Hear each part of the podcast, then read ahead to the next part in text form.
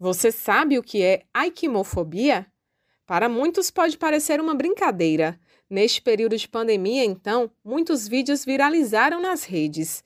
Mas a fobia de agulha é real e afeta até 10% da população mundial, como explica o psicólogo Matheus de Souza. Esse medo é um medo que ele é real, ele existe, né?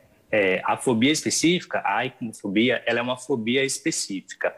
Dentro dos transtornos mentais, ela está caracterizada como um transtorno de ansiedade. Então, ela existe, ela é real e ela traz sofrimento né, para aquela pessoa que sofre com esse problema. O que acontece é que a pessoa que sofre com essa fobia, ela não consegue ter uma real expectativa daquele, daquele, daquele problema ou do mal de, de que aquilo pode fazer para aquela pessoa. Então, por exemplo, qual é o, qual é o mal que uma agulha pode fazer para mim?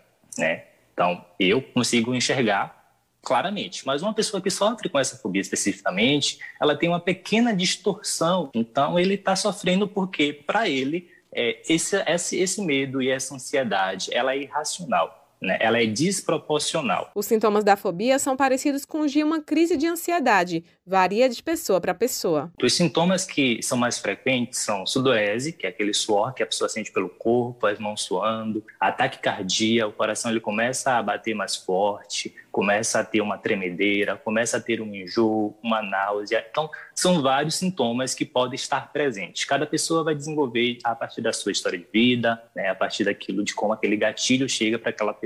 Os mais comuns são esses. O psicólogo lembra que é possível buscar ajuda para enfrentar esse medo, sobretudo em um momento em que encarar a agulha da vacina é uma necessidade. Ele lembra que também é preciso ter empatia com quem sofre com isso. Então, é importante procurar um tratamento adequado, procurar um profissional de saúde mental. E nós também, enquanto sociedade, precisamos começar a desenvolver a empatia, né? se colocar no lugar do outro. Às vezes é engraçado, né? a pessoa está ali com medo irracional, não sei que uma agulha não pode me fazer um mal é muito grande. Então, para mim, né? Eu acho engraçado, porque ah, é um medo irracional, né? É, o que, é que essa pessoa está sentindo? Então a gente precisa começar também a desenvolver essa empatia, se colocar no lugar da outra pessoa, né? Saber que a experiência daquela pessoa é diferente da minha experiência. Se você se identificou, procure ajuda profissional de psicólogos ou psiquiatras para fazer um diagnóstico mais preciso e o tratamento adequado. Os tratamentos mais comuns incluem técnicas de dessensibilização sistemática, terapia cognitivo-comportamental,